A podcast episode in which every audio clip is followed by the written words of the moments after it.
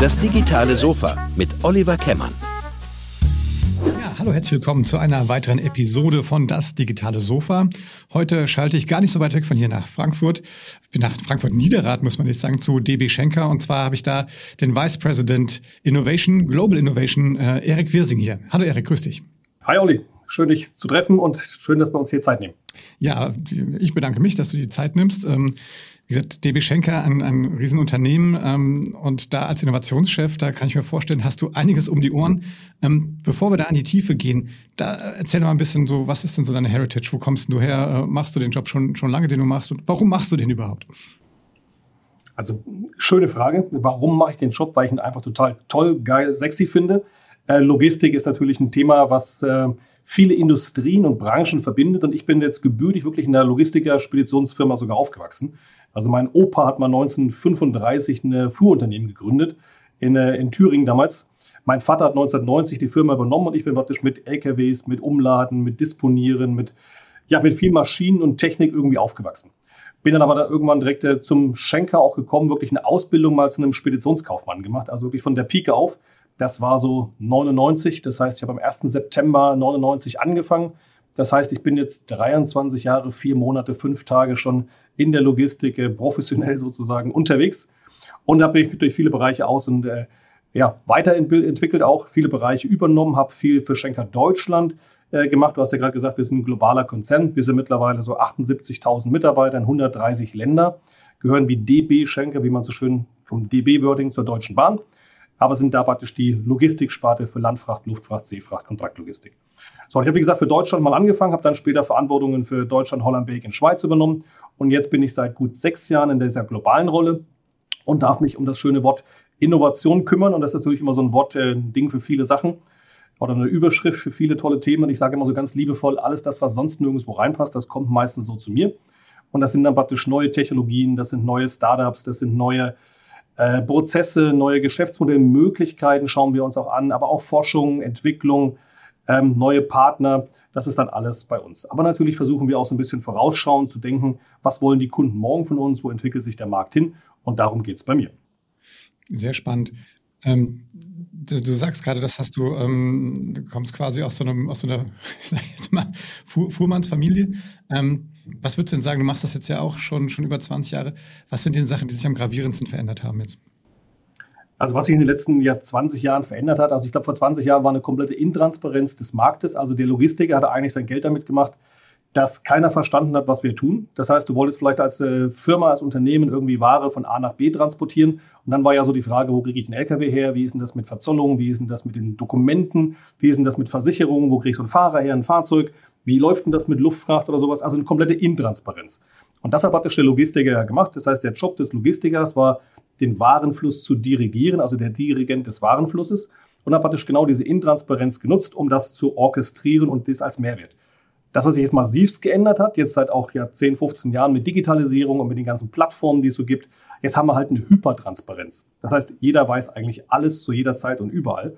Und wenn du jetzt als Logistiker genau diese Transparenz nicht anbietest, dass man halt weiß, wo bekomme ich den LKW her, wo buche ich denn sowas, wie ist denn das mit den Versicherungen, da gibt es ja Plattformen ohne Ende, dann bekommst du auch kein Geschäft mehr. Also von einer kompletten Intransparenz zu einer vollen Transparenz, das ist so ein Riesenfaktor, der uns in den letzten Jahren schon massiv verändert hat. Und dann sind natürlich auch neue Ansprüche an die Logistik bis hin halt zum Thema Sustainability, die wir halt vor 20 Jahren so überhaupt noch nicht buchstabiert haben, wo einfach neue Variablen in unser Transportgeschehen mit reinkommen, wo wir wirklich neu denken müssen, neu kalkulieren müssen und dann gibt es natürlich auch viel Knappheit.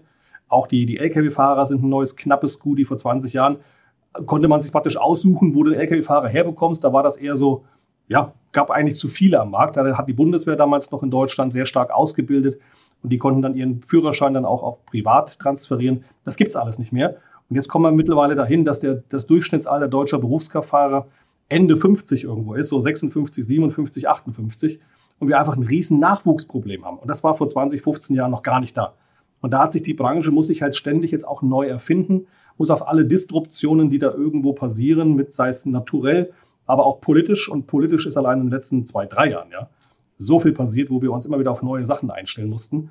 Und das ist das, wo die Logistik, was ich vorhin schon mal sagte, immer so zwischen den Stühlen sitzt und immer gucken muss, okay, da gibt es jetzt einen neuen Präsidenten in Amerika, was hat das für einen Einfluss, Einfluss auf Logistik? Da gibt es in China, da gibt es Russland, da gibt es Ukraine, da gibt es aber auch Tornados, da gibt es Naturkatastrophen, ähm, da werden neue Währungen eingeführt in den letzten Jahren, neue Verzollungsbestimmungen.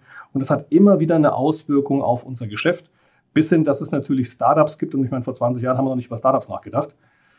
Das ist halt nochmal ein anderes Thema, die auch beginnen dann natürlich dein eigenes Geschäftsmodell anzugreifen, zu disruptieren, schneller, besser, toller irgendwo auch zu machen. Und auch Kunden, jetzt wie in Amazon, die sich natürlich von einem Kommen von einem Kunden über einen Supplier hin auch zu einem Wettbewerber entwickelt haben. Und da ist eine sehr, sehr spannende Gemengelage. Und deswegen bin ich auch, glaube ich, jetzt schon so viele Jahre in der Logistik, weil langweilig wird es hier nicht. Das kann ich mir vorstellen. Ähm, die, das klingt ja alles also, ne, diese klassische VUCA-Situation, die wir da haben. Ähm, und jetzt äh, auf der anderen Seite hat man, du hast gerade gesagt, ein Konzern mit fast 80.000 äh, Mitarbeitenden weltweit. Da stelle ich mir nur vor, da kriegt man ja auch ähm, oder sind die Anforderungen an einen Innovationschef ja auch durchaus da zu sagen, wie muss ich mich dann organisatorisch auf sowas vorbereiten? Also wie kann ich denn diese Agilität quasi in eine, in eine Organisation äh, kriegen, dass ich äh, solchen, solchen schnellen Veränderungen gewachsen bin? Wie, wie, wie seid ihr da vorgegangen? Also ich würde auch nicht sagen, dass nicht alles ist Gold, was glänzt und nicht alles ist natürlich perfekt. Aber wir haben, glaube ich, in den letzten Jahren da auch viel gemacht, auch viel versucht, auch viel wieder verworfen. Ähm, als ich äh, diese Rolle Global Innovation vor gut sechseinhalb Jahren jetzt äh, übernommen habe, hatte ich damals auch meine Antrittsbesuche bei den Vorständen und habe erstmal gefragt, was erwartet ihr jetzt eigentlich von mir? Also, und da war natürlich so die Ansage, ja, Wirsing, du bist jetzt praktisch hier globaler Innovationschef und jetzt musst, musst du bitte auch wissen, was da innovativ bei Schenker global in den 130 Ländern auch passiert. Ja, das ist ja super. Wie viele Leute kriege ich denn? Also das ist natürlich ein, ein Anspruch, den man erstmal gucken muss, wie wirst du dem gerecht. Und da hat natürlich jeder versteht unter dem Wortchen Innovation auch äh, was anderes. Aber gerade wenn es zum diesem Thema Transformation, Change, Mitarbeiter mitnehmen, und da ist ja wirklich viel passiert in den letzten Jahren, ist immer schwierig oder eine spannende Aufgabenstellung, wie nehme ich da Menschen und Kollegen mit. Und da gibt es, glaube ich, auch nicht die Schwarz-Weiß-Lösung oder die, die eine Lösung oder den heiligen Gral, was funktioniert. Ich glaube, man musste einfach auch ein bisschen gucken, was passt zu einem Unternehmen.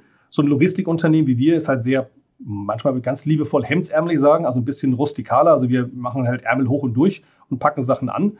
Sind gar nicht so groß in irgendwelchen SOPs, die wir natürlich als Konzern brauchen, also irgendwelche Standardprozesse. Aber es geht halt viel um das Thema Mensch. Auch sehr viel gewerbliche Mitarbeiter. Wie nehme ich die mit? Ich habe einen, vielleicht ein Beispiel, was ich ähm, direkt vor sechs Jahren dann etabliert habe, war äh, ein Innovationsmagazin rauszubringen. Das haben wir Future Insight genannt. Also wirklich so ein aktives Innovationsmagazin, das ein, einfach ein cooles Design hat, das einfach anders aussieht als Standardformate, die wir hatten. Und ich habe da begonnen, Menschen auf eine Bühne zu stellen. Und habe wirklich so durch Netzwerk, durch Menschen, mit denen man in Kontakt war, gesagt, Mensch, hier geile Geschichte in Singapur, geile Geschichte in New York, tolle Geschichte irgendwo in Frankfurt oder in Mainz. Und lass uns doch diesen Menschen, den Olli, der das da genau tut, auf die Bühne stellen und sagen, guck mal hier, eine Story, eine Seite, toller Mensch, tolle Geschichte. Und ich promote nicht mich, ich stelle nur das Framework zur Verfügung, wo das ist. Und dann haben wir praktisch so, das haben wir so viermal im Jahr rausgehauen, die Future Insight.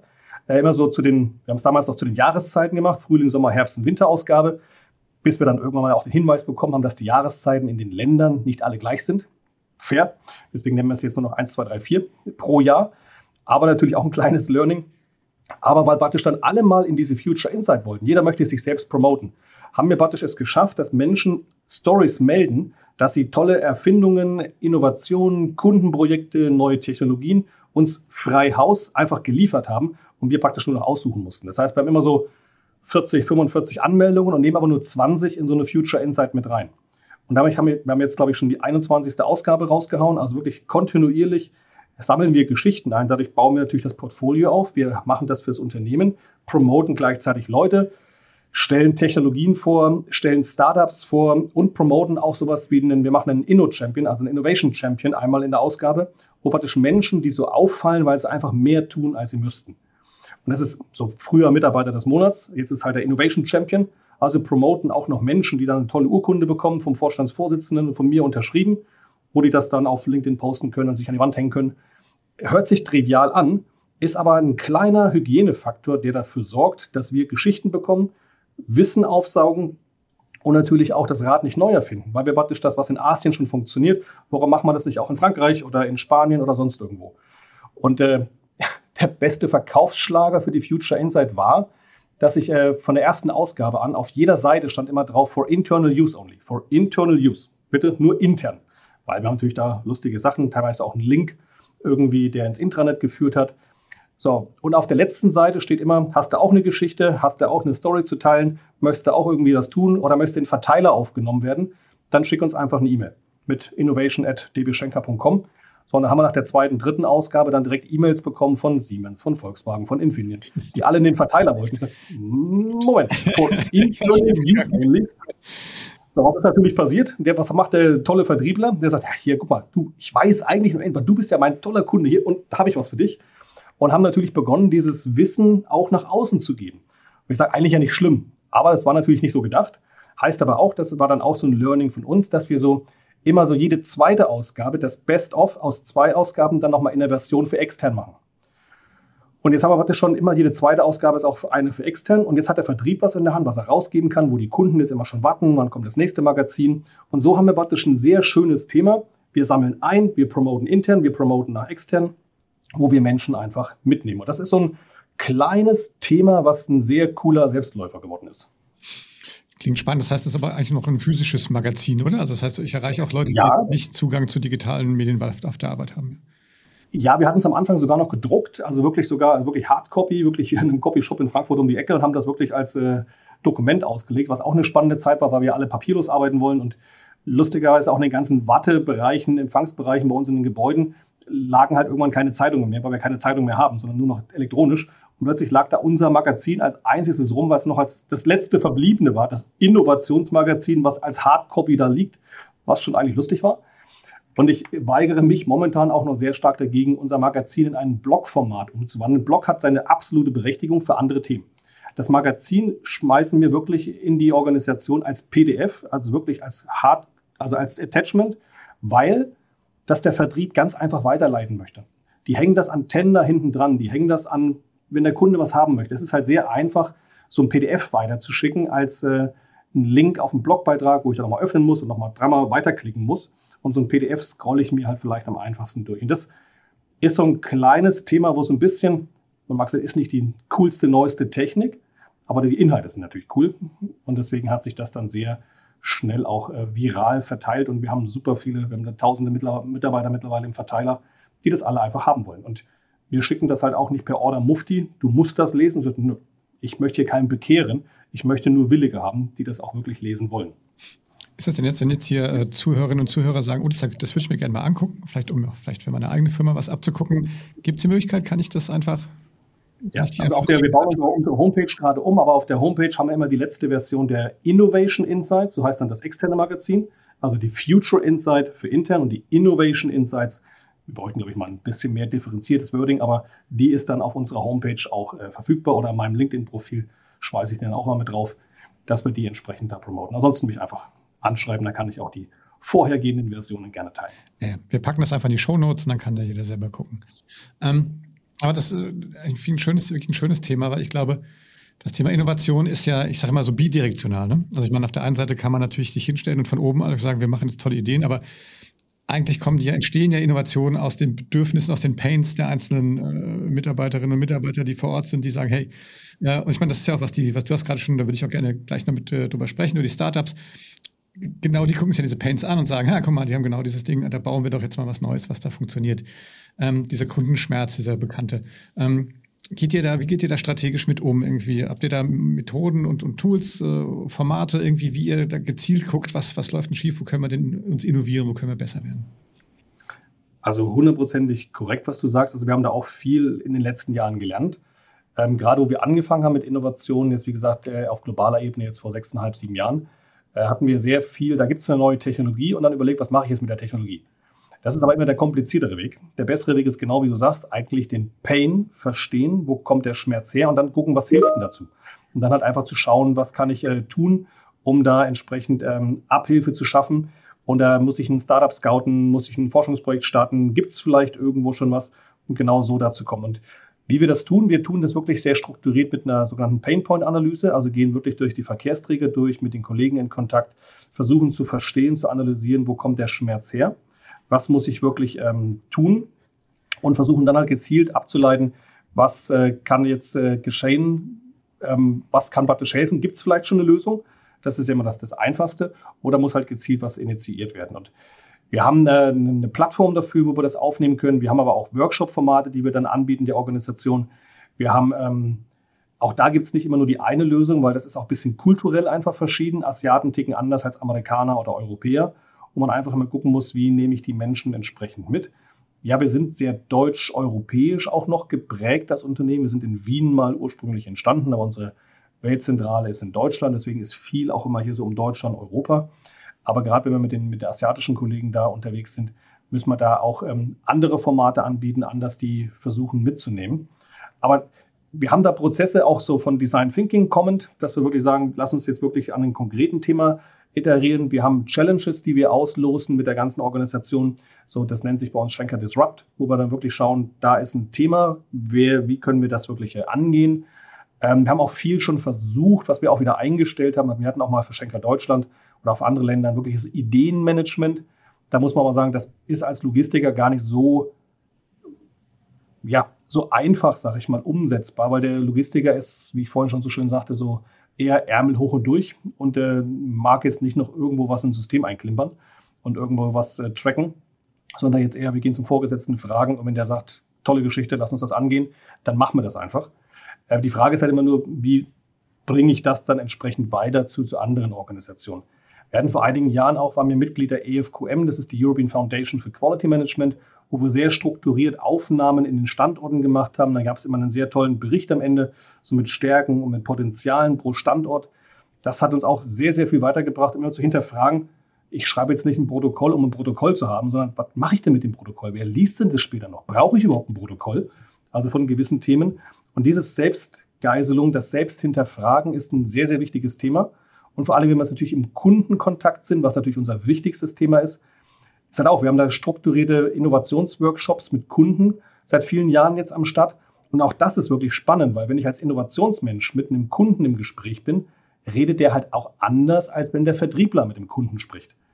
Weißt du mal, wenn wir so einen Innovationsworkshop machen und ich dann den Workshop eröffne, sage ich bin hier der Innovation Guy, ich habe von der Preisen keine Ahnung, heute geht es nicht um Preise, heute geht es um Zukunft, um Kooperation, um gemeinsam nach vorne zu schauen.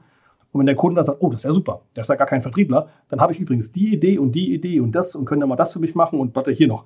Oder dem Vertriebler immer so die Kinnlade auf den Tisch fällt, sagt er, ja verdammt, darauf warte ich seit zehn Jahren, dass er das mal sagt. Also einfach ein anderes Format, um den Kunden abzuholen.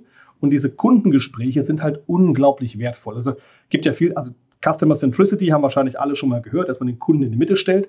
Jetzt darf man das auch nicht den Fehler machen, nur auf einen Kunden zu hören, weil das ist natürlich dann, auch wenn es der größte ist, ist es halt einer. Im besten Fall haben wir alle ja mehrere und zig Kunden. Deswegen, ich brauche natürlich eine gewisse Schnittmenge von Kunden, auch je nach Region oder je nach Industrie, um da Feedback zu bekommen. Allein strukturiertes Feedback von Kunden aufnehmen zu können, daraus abzuleiten, was man morgen braucht und machen sollte, ist halt super wertvoll.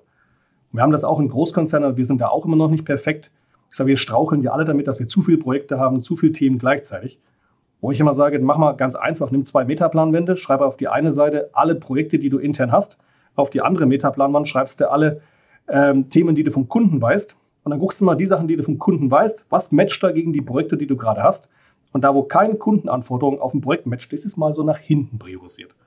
Dass man das erstmal nicht so angeht. Einfach um da auch schneller an den Kundenbedürfnissen, den Kundenanforderungen zu arbeiten. Die, ähm, wenn ihr ähm das, das ist ja schon, also du, du spielst mir schon die Bälle zu, das ist, ob wir das abgesprochen hätten. wenn ich, wenn ihr jetzt mal guckt, also ihr habt ja wahrscheinlich unheimlich viele äh, Transaktionen, viele auch ähm, Kunden, also so kleinere Kundenkontakte, wo es irgendwie vielleicht Feedback gibt, auch wenn was schief geht und sowas.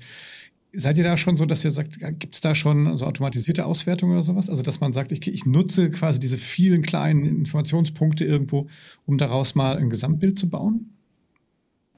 Unterschiedlich. Wie gesagt, wir sind bei 130 Ländern, ist das, äh, manche Länder ticken da anders als andere. Ähm, die, sagen wir so, zentraleuropäischen Länder, auch die großen asiatischen Länder, da haben wir natürlich Reklamationsportale und Tools, wo wir das aufnehmen. Wir haben Service-Tools, wo der, der Service-Mitarbeiter einfach in ständigen Kommunikation ist. Bis hin natürlich auch Reklamationshandling, Versicherungshandling, also das Thema Schadenshandling. Das kommt natürlich zusammen, was wir dann auch strukturiert auswerten und auch gucken, was wir besser machen können. Geht bis hin, dass wir auch äh, Chatbots natürlich mittlerweile haben, wo Kunden ja Fragen stellen. Äh, wo ist mein Beleg? Wann kommt die Sendung an? Also so einfache Dinge, die wir aber auch über diese Fragen, die gestellt werden, natürlich sehr strukturiert analysieren kann. Ähm, was ist denn das, was den Kunden eigentlich umtreibt? Was will er denn eigentlich von uns? Und bis hin natürlich dann Es gibt mit den meisten großen Kunden, jetzt nicht mit jedem Kleinstkunden bei uns.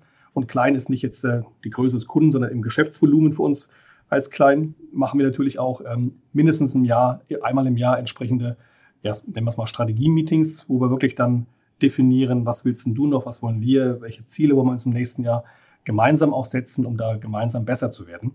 Geht bis hin dahin, dass in einigen Kundenverträgen bei uns auch klare KPIs für Qualitätsverbesserungen stehen. Also wir müssen jedes Jahr um so und so viel Prozent besser, effizienter, schneller, genauer, was auch immer werden.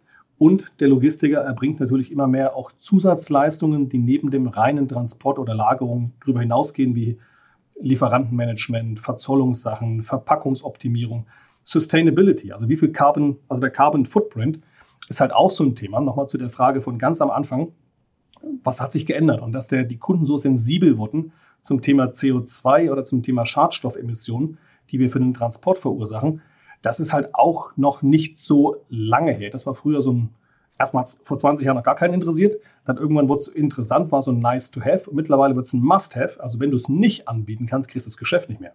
Und damit wird es auch zum entscheidenden Wettbewerbsthema. Und es geht nicht nur darum, das zu messen, das ist, damit fängt es immer an, aber dann natürlich auch, okay, jetzt weiß ich es, wie kann ich es denn besser machen? Also wie können wir denn das jetzt optimieren? Weniger Fahrzeuge, andere Verkehrsträger, etwas verlangsamen, etwas, was auch immer. Es gibt ja zig Stellhebel, die aber dann der Kunde auch von uns wissen möchte, wo wir immer mehr in so eine Beratungsleistung auch gehen, um zu schauen, was, wie kann man das gemeinsam morgen besser machen.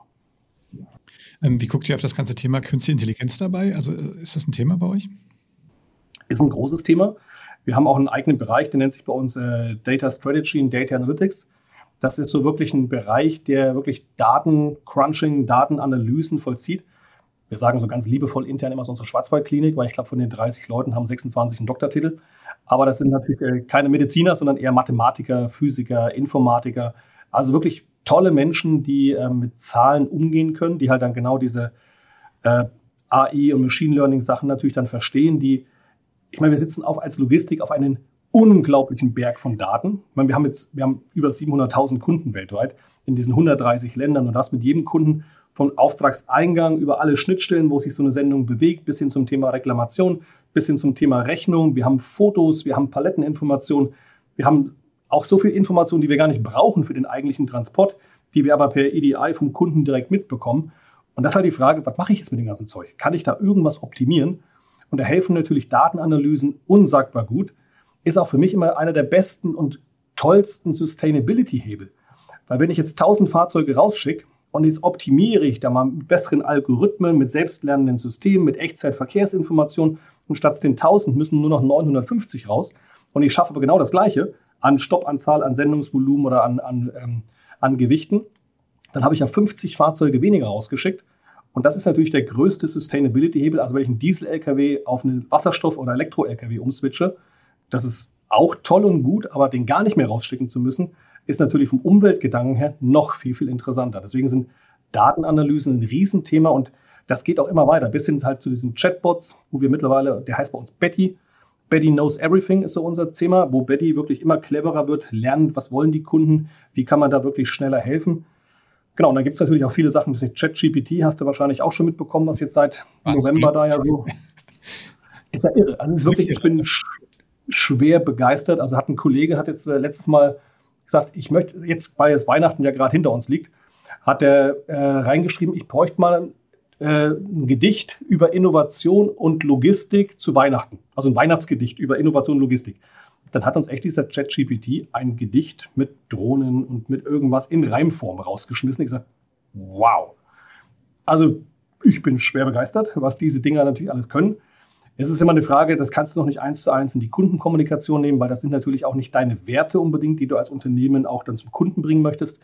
Aber wir lernen natürlich mit Algorithmen, wir optimieren Routen, wir machen Zulaufsteuerung, wir können predictive-mäßig feststellen, was wird morgen, übermorgen sein, wie viel brauche ich Fahrzeuge, wie viel brauche ich Hallenpersonal, können das in Schichtpläne einbauen. Und das ist das, wo wir als Logistik alle, also die gesamte Industrie ist da die letzten Jahre massivst unterwegs, weil wir halt auf einem riesen Berg von Daten sitzen und äh, versuchen einfach auch ähm, zu optimieren, besser zu werden, auch jetzt halt den Sustainability-Gedanken immer mehr damit noch äh, als Fokusthema auch zu setzen. Und das ist super wichtig. Also ich glaube eher, dass die Firmen, die das Thema wenig bis gar nicht beachten und sagen, das ist nur so ein Hype und der geht wieder weg und den sitze ich jetzt mal aus, das wird schwer. Ja, das glaube ich auch. Ja, ist echt Wahnsinn, vor allem diese, diese diese Geschichten, die sind jetzt so, so gut, die schreiben ja auch äh, schon Code selber und sowas. Also ich glaube, das, das wird, äh, wird glaube ich, echt extrem disruptiv werden, auch für unsere Branche zum Beispiel. Ähm, also ich glaube, da, das ist schon krass. Ich meine, die Königsdisziplin der, der, der künstlichen Intelligenz ja wahrscheinlich dann in eurem Kontext das autonome Fahren. Wie, wie guckst du da in die Zukunft? Kommt das Thema? Kommt das in Deutschland überhaupt mal irgendwann oder wenn ja, wann? Ich persönlich glaube, das kommt schneller, als wir alle denken. Technologisch hat es in den letzten Monaten äh, Sprünge gemacht bis zum, also wirklich irre. Also ich habe mit einigen Dienstleistern, Suppliern auch gesprochen, die eigentlich alle immer so sagten, ja, so 2030, 32, irgendwie sowas. Die haben alle ihre Pläne jetzt so Richtung 2026, 2027 nach unten geschraubt, weil sie alle denken, ach du Nacht, das geht jetzt aber echt schneller als gedacht. Deutschland ist, by the way, das einzigste Land weltweit, was, ich glaube, es war Mai, Juni letzten Jahres die Gesetze geändert hat. Also wir haben jetzt autonomes Fahren Level 4, also es geht bis Level 5, wo da nicht mehr mehr Lenkrad drin ist. Level 4 ist jetzt wirklich erlaubt, im, was aber uns befähigen würde als Logistiker oder per Gesetz dürfen wir es. Wir dürften jetzt von München nach Hamburg im B2B-Kontext äh, ohne Fahrerhaus dürften wir komplett autonom ohne Fahrer fahren. Gesetzlich vorhanden. Hingefuß ist sozusagen, wir bräuchten flächendeckend 5G. Hm. Das ist übrigens so ein Thema in Deutschland, flächendeckend 5G haben wir noch eine kleine Aufgabenstellung. Aber der, also deswegen kommen jetzt auch viele Startups, kommen alle jetzt nach Deutschland, weil Deutschland das erste Land, also kein Silicon Valley, kein Dubai, kein Singapur. Das ist echt Deutschland. Also Andy Scheuer hat das noch auf den Weg gebracht. Muss man auch mal so ein bisschen, aber das hat wirklich funktioniert. Und jetzt, wie gesagt, seit Mai, Juni letzten Jahres ist das durch den Bundestag ratifiziert. Und äh, wir dürfen wirklich Level 4 fahren. Daimler hat jetzt schon die Eingabe gemacht, ähm, auch schneller fahren zu dürfen, weil es war, glaube ich, erstmal nur auf 60 km/h. Jetzt wollen die schon auf 80, 120 irgendwie hoch. Also ich persönlich glaube, dass wir auf gewissen Strecken, das wird wahrscheinlich mit Autobahnen anfangen, auch nicht mit allen, sondern auf den großen, dass wir gewisse Distanzen wirklich autonom absolvieren dürfen und das schon in den nächsten Jahren. Und bis dann wirklich bis in die Innenstädte rein, komplett überall auf alles. Das wird noch, sagen wir mal, 10, 12, 13 Jahre dauern. Aber die Technologie macht auch da Sprünge. AI sehen wir, macht Riesensprünge. Die braucht es wirklich als lernendes System. Ähm, vielleicht kommt es auch noch schneller, als wir alle denken. Aber das ist eher so ein, von der Vorhersage ist das so die, die, die Ketchup-Mentalität. Also du kennst vielleicht Ketchup-Flasche, du haust hinten drauf, du weißt ganz genau, irgendwann wird es kommen. Du weißt zwar nicht genau wann, aber es wird irgendwann kommen da raus, der Ketchup. Ja, da musst du doch vorbereitet Wobei, sein, ne? sonst hast du es auf der Hose. genau. Deswegen autonomes Fahren, glaube ich ganz fest dran. Das ist ein Thema, das äh, definitiv kommen wird.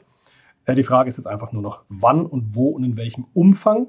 Und auch da natürlich immer die Frage, kommt es halt für Personenverkehr zuerst oder für, für PKWs, für Kleintransporter, LKWs ich sage mal, die Lkw-Branche hätte ein Riesenpotenzial. Wie gesagt, wir haben auch Fahrermangel als Riesenpotenzial. Noch dazu, du würdest Unfälle auch massivst reduzieren.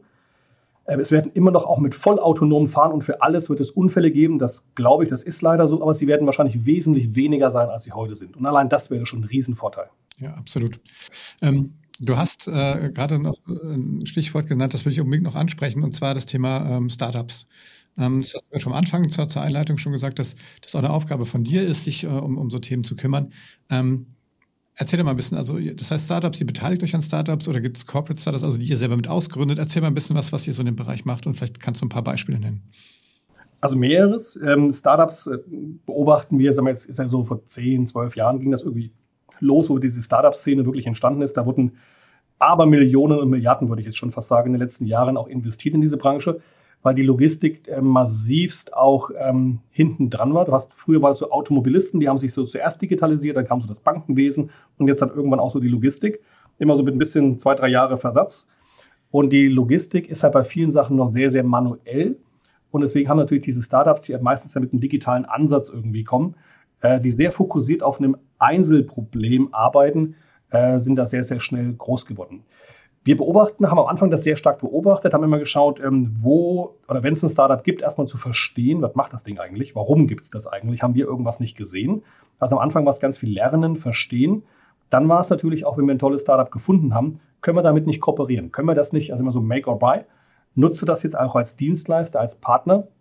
Wir haben mittlerweile jetzt über die Jahre, glaube ich, über 4000 Startups bei uns irgendwie eingesammelt, haben, glaube ich, äh, die Hälfte von denen wirklich auch intensiv validiert. Wir haben über 200 äh, wirklich pilotiert. Wir haben wahrscheinlich auch jetzt so 50, 60 integriert als äh, Partner, Dienstleister und auch noch investiert. Das Investieren war am Anfang gar nicht so unser Hauptthema, also noch vor einigen Jahren zurück, wo wir auch gesagt haben oder gesehen haben, Mensch, das ist echt ein Markt, der wächst wie Hulle. Und äh, teilweise auch wissen wir, dass diese Startups so gebraucht werden in der Branche. Und warum nicht dann auch da sogar investieren? Und das ist was, was wir, wir haben angefangen jetzt vor drei Jahren. Unser erstes Investment war Volocopter. Das ist so ein Startup aus äh, Bruchsal, das ist in der Nähe von Karlsruhe, so 70 Kilometer südlich von, von Frankfurt. Das sind Flugtaxis. Das ist jetzt nicht unser Geschäftsmodell, aber neben dem Flugtaxi-Thema haben die halt auch noch eine Schwerlastdrohne. Und diese Schwerlastdrohne ist halt für uns super spannend, weil wir auch immer weniger in Innenstädte fahren dürfen, immer mehr zu transportieren haben. Wie gesagt, wieder Fahrermangel, Sustainability-Thema, weil das ist komplett elektrisch, diese Drohne. Und deswegen sehen wir das als einen Teil unserer Supply Chain in der Zukunft und möchten einfach, dass dieses Teil wirklich existiert. Wir müssen Volocopter gleichzeitig aber auch ein bisschen Logistikprozesse da, äh, beibringen, denen wirklich helfen. Und deswegen war das eines der, der ersten Investments, die wir da getan haben. Äh, später haben wir noch in einen HEV-Hersteller, das sind so selbstfahrende Roboter für die, für die Halle mit investiert und haben aber jetzt in den letzten, vor Dingen im letzten Jahr dann auch nochmal in äh, drei, vier Startups investiert, was wirklich eher plattformgetriebene so SaaS-Lösungen sind, also Software as a Service. Wir glauben, da ist halt noch schnelleres Skalierungspotenzial, dass wir damit wirklich wachsen. Also wir haben einerseits das Thema CVC, also wirklich Corporate Venture Capital, wo wir wirklich gezielt ähm, Finanzinvestments tätigen in Startups. Wir haben aber auch das Thema Venture Clienting, was so dieses Startup Management ist, wo wir wirklich versuchen, dieses Parship zwischen Startup und Operations bei uns herzustellen. Das heißt, im besten Fall haben wir den Pain Point aus der Organisation aufgenommen und scouten dann gezielt nach einem Startup oder wir kennen schon ein Startup, bringen das dann zusammen, pilotieren das oder machen erstmal ein Proof of Concept, passt die Technologie zu uns, pilotieren es dann meistens an einem Standort und dann wird es natürlich implementiert und skaliert, wenn das Ganze funktioniert. Investition ist immer eine Option, kein Must-Have. Da haben wir eher strategische Finanzinvestments, die wir da auch tun wollen. Aber die Branche ist natürlich jetzt gerade in den Corona-Jahren auch massiv jetzt gebeutelt worden. Viele Startups, die wir kannten, sind äh, auch nicht mehr da. Viele hatten ihre IT in der Ukraine und straucheln da natürlich auch massivst. Also da muss man schon genau gucken, mit wem macht man da was. Und der Hauptaufgabenstellung für uns ist halt, wenn wir auch so ein Startup gefunden haben, wo wir sagen, Mensch, das passt ja wie äh, Deckel auf den Topf für uns, das passt ja total toll, ist natürlich die spannende Frage, sind wir so ein 130 Länder Firma, dann hätte ich es gerne morgen überall. Und das ist natürlich dann für so ein Startup oft auch schwierig, die schnelle Skalierfähigkeit, wo wir dann natürlich auch helfen müssen. Wie macht man das? Geht bis hin, dass wir natürlich auch so eine Art Mentoring für Startups tun, denen aber auch so ein bisschen Logistik erklären. Wir haben auch so Logistik für Startups, weil wir haben auch viele Startups gesehen, die halt irgendwelche Lithium-Ionen-Batterien in so ein DHL-Paket stecken nach Amerika verschiffen und sich dann wundern, warum es nie ankommt. Ja, das ist halt Gefahrgut. Da musst du halt so ein bisschen anders drüber nachdenken. Also so ein bisschen Beratungsleistung, sagt der Motto Startup, konzentriere dich mal auf dein Produkt. Wir kümmern uns um die Logistik und bringen deine Sachen von A nach B oder lagern die auch. Das ist so eine Sache, wo wir da auch wirklich über eine helfende Hand am Anfang, über so eine Beratung, über normale logistische Services auch dann verstehen, Mensch, sollte man vielleicht sogar noch mehr mit diesem Startup machen. Und deswegen gibt es da so eine mehrdirektionale äh, Beziehung mit Startups. Wir sind riesen Fan von Startups. Ich glaube, das braucht es in der Branche weil wir halt noch bei vielen Sachen sehr manuell unterwegs sind.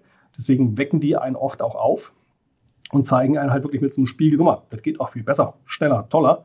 Es gibt aber auch viele Startups, die sind nach meiner Meinung auch echt übergehypt. Und da wird sich einfach zeigen müssen, ob die die nächsten zwei, drei Jahre überleben. Ich drücke den allen die Daumen. Aber ein paar sind natürlich da auch echt gegründet worden, um Funding abzusahnen. Und dann setzen die Gründer sich mit einem Schirmchen und Gläschen in der Liegestuhl am Strand irgendwo ab und das Startup ist dann irgendwann mal weg. Da haben wir auch schon viele von gesehen. Deswegen, die Gründer sind wirklich mit das entscheidende Thema, wenn man an den Erfolg von einem Startup glaubt und aber auch der Zeitpunkt, wann so ein Startup live geht. Ja, ich glaube, machen wir uns nichts vor. Ich glaube immer noch Startups, äh, die Erfolgsgeschichten sind deutlich äh, geringer als die, die man ja, danach. Wir haben jetzt auch 15, 16 Unicorns irgendwie in Deutschland. Das sind ja auch noch nicht so viele, aber immerhin. Es gibt sie, ja. Wir kommen so langsam nach. Ne? Ähm, wir kommen so ein bisschen so zum, zum Ende jetzt ähm, von, von dieser äh, das digitale Sofa-Folge. Also man hat ja, glaube ich, einen Eindruck bekommen, wie vielschichtig dein Job auch ist und für wie viele Themen du da im Kopf haben musst. Was ist denn so, was kannst du uns denn vielleicht so mit auf die Reise geben? Was sind denn so Quellen, wo du dich inspirierst? Also vielleicht ich, Konferenzen, wo du hingehst, äh, ähm, Sachen, die du liest oder so. Gibt es da so ein, zwei Sachen, die du uns mit auf den Weg geben kannst? Ähm, Gibt es Verschiedenes. Also äh, ganz viel LinkedIn, lustigerweise. Man bekommt über LinkedIn, wenn man so den richtigen Leuten folgt, echt viel mit. Dann gibt es äh, Konferenzen. Für uns ist so die zwei Hauptmessen, die, die Logimat in Stuttgart, dann gibt es die Transport- und Logistikmesse in München, Das ist so die, die Großveranstaltung, wo wir wirklich das große Branchen- und Industrietreffen einfach haben. Dann gibt es gewisse Blogs, die man folgt. Ähm, es gibt aber auch ähm, die, die CES, ist jetzt wieder da in Las Vegas natürlich unterwegs. Es gibt die äh, Splash in, in, in Finnland. Äh, es gibt die, die Bits and Bracelets in, in, in München, die äh, OMA in Hamburg. Also es gibt so gewisse Groß-Events. Für Startups gibt es Millionen kleine Events auch. Deswegen man kann da theoretisch jeden Tag auf einem anderen Event rumhüpfen. Muss aber eher gucken, was macht jetzt wirklich Sinn und was sind jetzt so die, die No-Brainer, wo du wirklich da sein musst. Was halt für uns dieses Jahr, es gibt ja so einen Messekalender, ähm, nicht jedes Event ist jedes Jahr, aber dieses Jahr haben wir halt auch wirklich Logimat, wir haben die Transport- und Logistikmesse, wo man einfach hin muss. Aber es gibt halt auch wirklich Technologiemessen, die erstmal gar nicht was mit Logistik zu tun haben, wo man aber vielleicht wirklich viele Sachen sieht, die dann Relevanz haben. Auch die IAA, Nutzfahrzeugmesse, ist eine, auch die Pkw-IAA kann durchaus interessant sein, weil auch da plötzlich äh, Innenstadtkonzepte, Cargo-Bikes und solche Sachen präsentiert werden. Und äh, das ist das eine. Und das andere ist natürlich auch ähm, über gewisse Newsfeeds, die man folgen können. Wir nutzen auch so, so kleine Tools, um praktisch einfach gesprochen jeden Tag das Internet durchzulesen und uns praktisch das in verdaubaren Häppchen aufzubereiten, dass man da entsprechend am Ball bleibt, welche Trends entwickeln sich. Wir machen auch jedes Jahr so eine Art Trend-Survey, wo wir immer wieder gucken, was will der Kunde, was will der Markt von uns als Logistiker, wo geht die Reise hin. Und dann haben wir natürlich einige Wissenschaftskontakte mit Universitäten, mit Fraunhofer haben wir eine große Partnerschaft, unser eigenes Forschungslab, wo wir immer wieder so ein Screening, Observing machen, um da wirklich dran zu bleiben. Aber ich habe so viel Trendradars in meinem Leben schon gesehen. Das ist auch immer so, die meisten machen die aus Marketinggründen, weil sie toll aussehen.